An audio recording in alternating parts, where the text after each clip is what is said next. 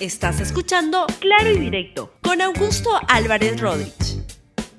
Muy buenos días, bienvenidos a Claro y Directo, un programa de LR y como les he planteado ya desde hace dos semanas, yo que eso lo venía haciendo el año pasado, con la crisis política, pues los tuve que ir suspendiendo, pero lo que no quiero perder el, el, el, ritmo es que los viernes, claro y directo, se ocupa de temas culturales. La cultura es muy importante, especialmente en momentos turbulentos como estos.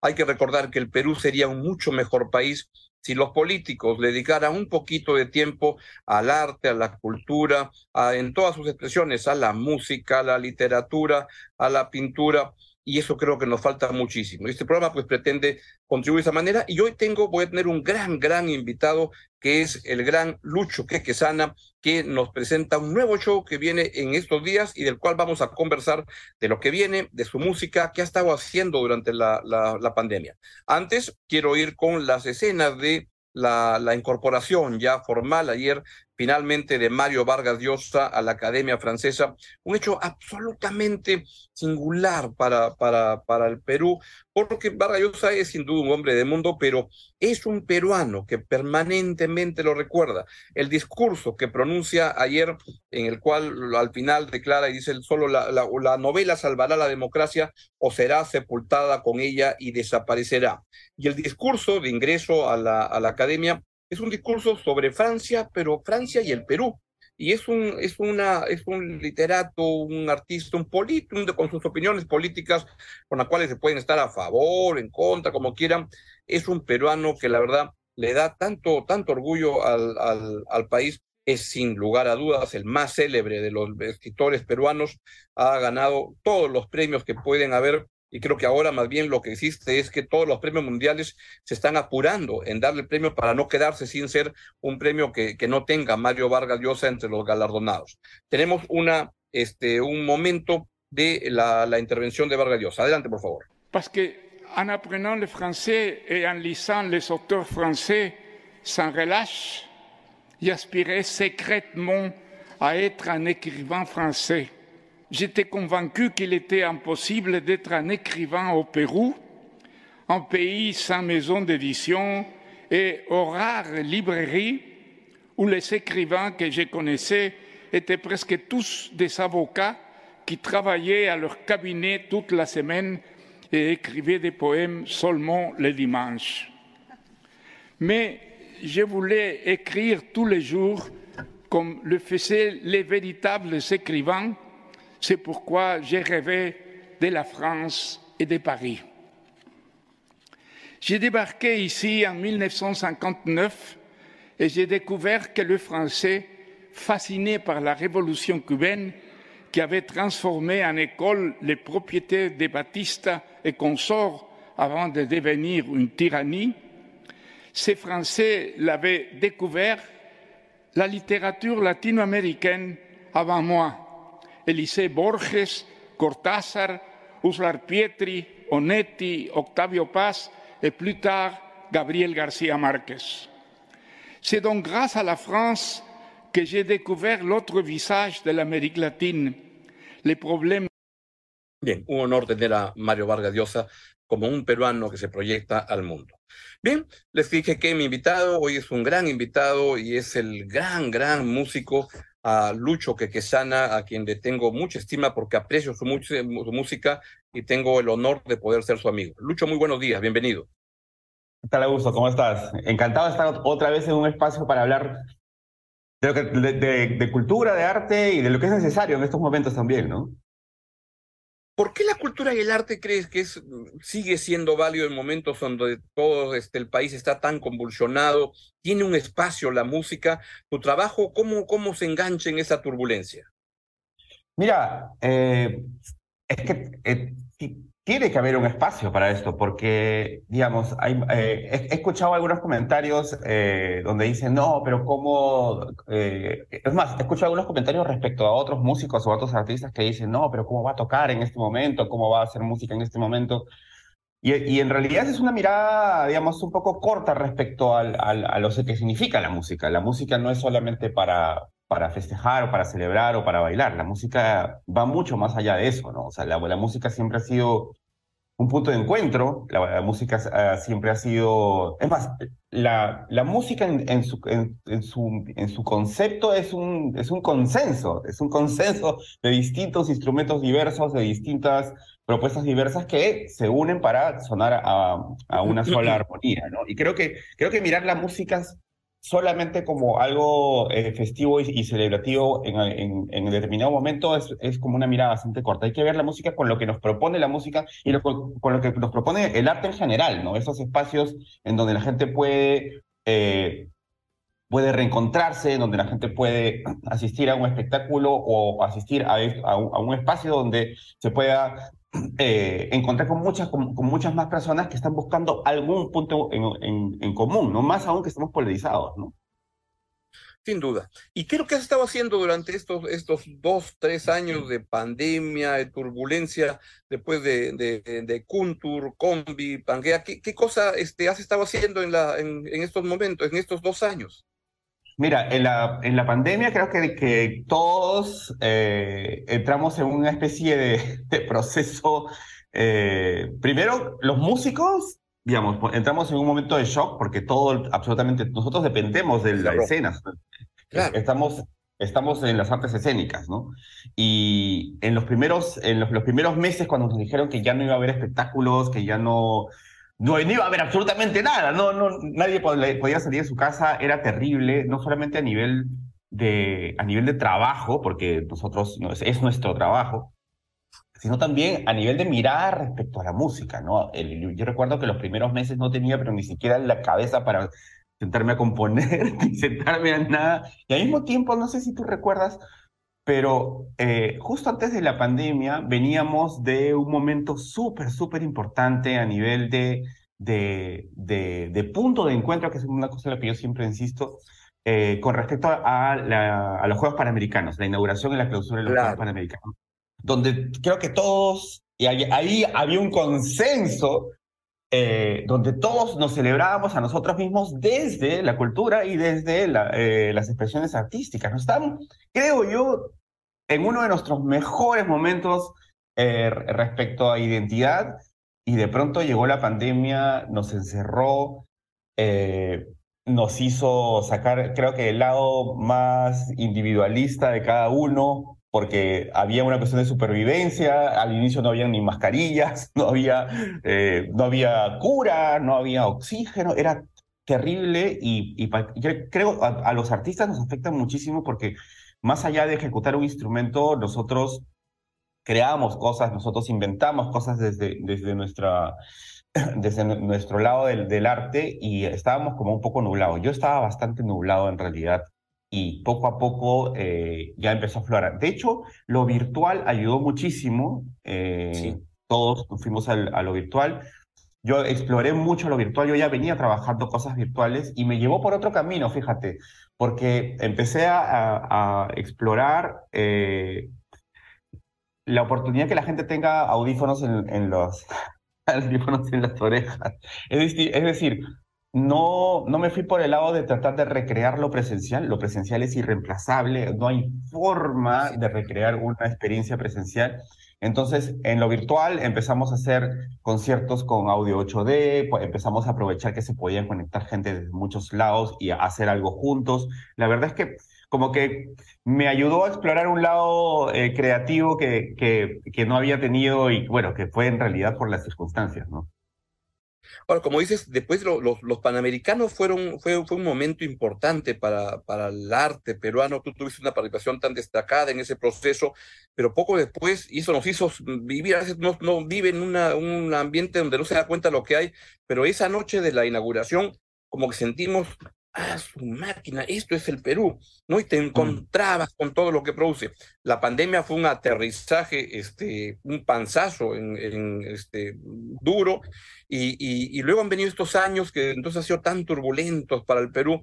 Tu música, este, ¿de qué se ha nutrido de toda esta experiencia? Porque los buenos, malos momentos nutren a los artistas. ¿De qué manera la, tu, música o tu forma de ver tu música ha cambiado luego de estos dos, tres años tan turbulentos?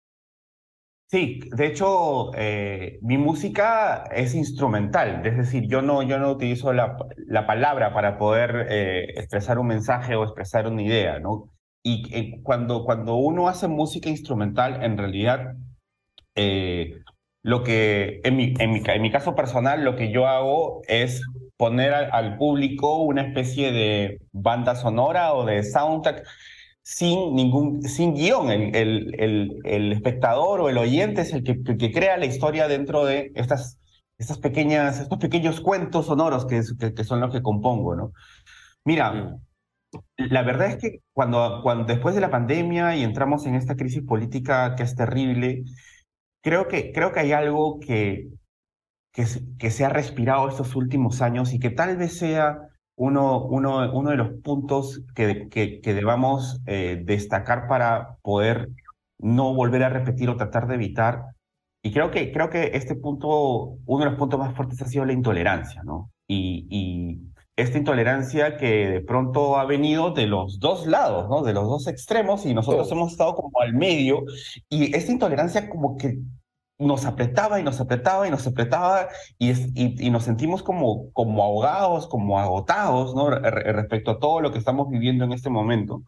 Y en ese sentido, sí, yo como compositor o como, o como artista en general, haciendo música instrumental, eh, sí, es cierto que mi mirada respecto a la función que debe tener la música que yo hago eh, es justamente eh, a través de las artes mostrar que hay puntos en la vida, hay momentos en la vida, hay espacios en la vida que sí pueden ser de consenso.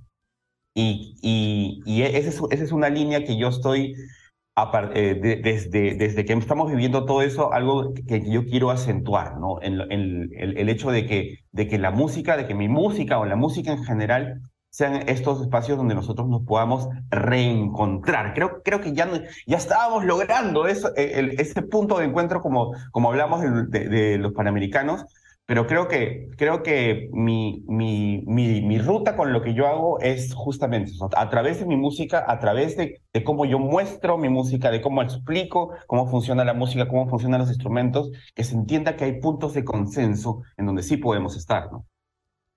Y este, este concierto que, que, que es, va, va, a ser es el 16 de febrero en el, en el, en el Teatro Peruano Japonés, ¿no es cierto?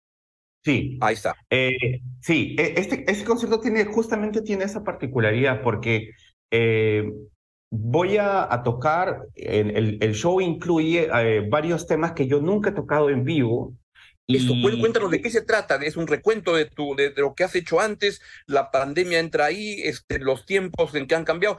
¿Qué es el concierto que vamos a poder apreciar después de tanto? Porque además esto estaba pensado para, para diciembre y tuviste que postergarlo ahora, ¿no?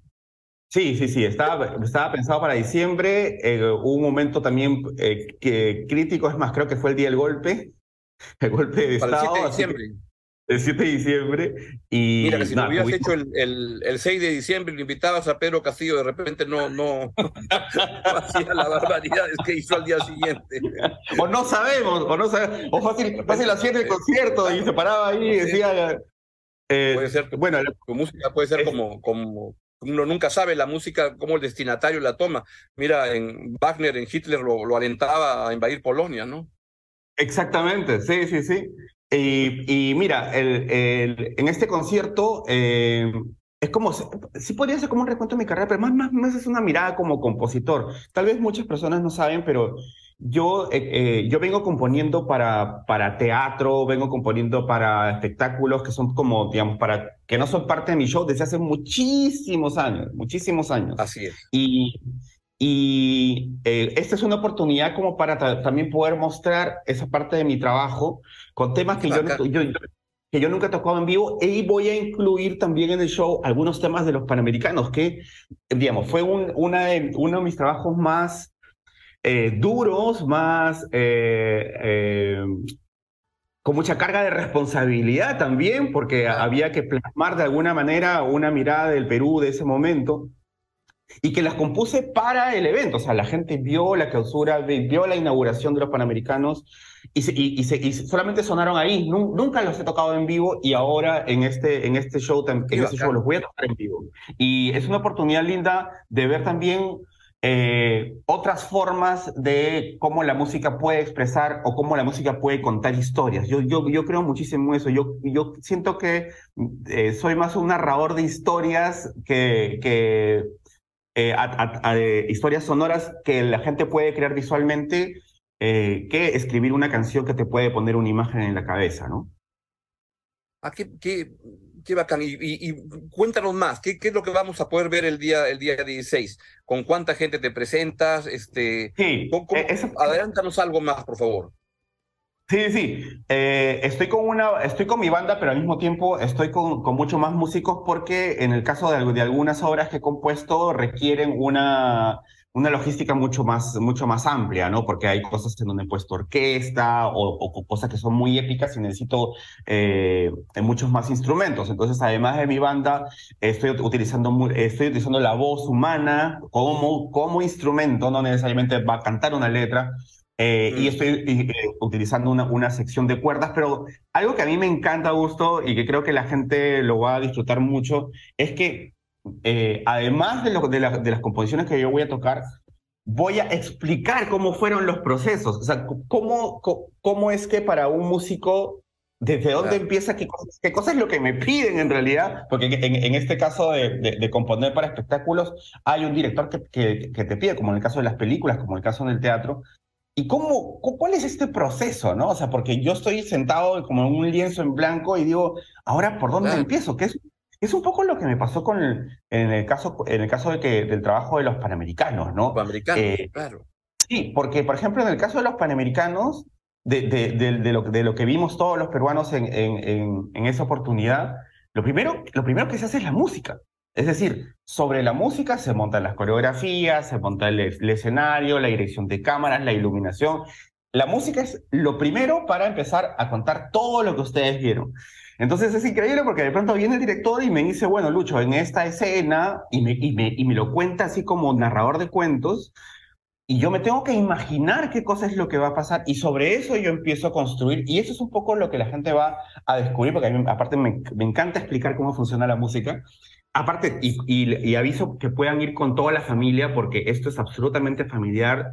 Es importantísimo que los niños eh, se acerquen a la música de distintas maneras. Y, y va a ser, y, va a ser un poco eso, va a ser como una especie de, de, de espectáculo, pero, pero también que la gente pueda salir eh, entendiendo cuáles son los procesos y, la, y las dificultades del trabajo de un compositor, ¿no?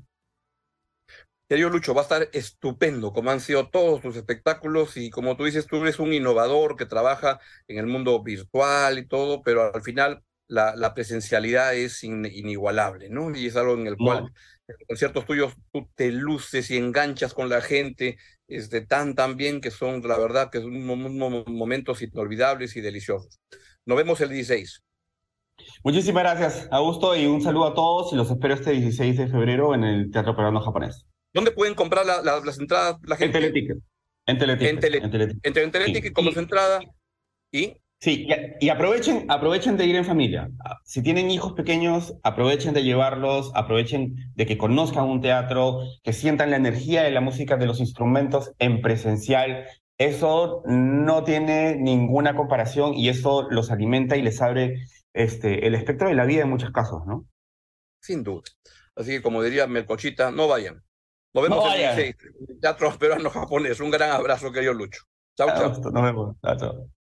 Y esto ha sido todo por hoy en Claro y Directo por esta semana. Como siempre, los viernes quiero dedicarle al tema de la, de la, la cultura, las artes, porque el Perú sería un mucho mejor país si todos estuviéramos más compenetrados con la cultura, pero sobre todo los políticos, si leyeran un poquito más, escucharan un poquito más de música, no tendríamos a los bárbaros que andan por ahí por un lado. Nos vemos el día lunes aquí en Claro Directo en el R. Adiós, buen fin de semana. Gracias por escuchar Claro y Directo con Augusto Álvarez Rodríguez. Suscríbete para que disfrutes más contenidos.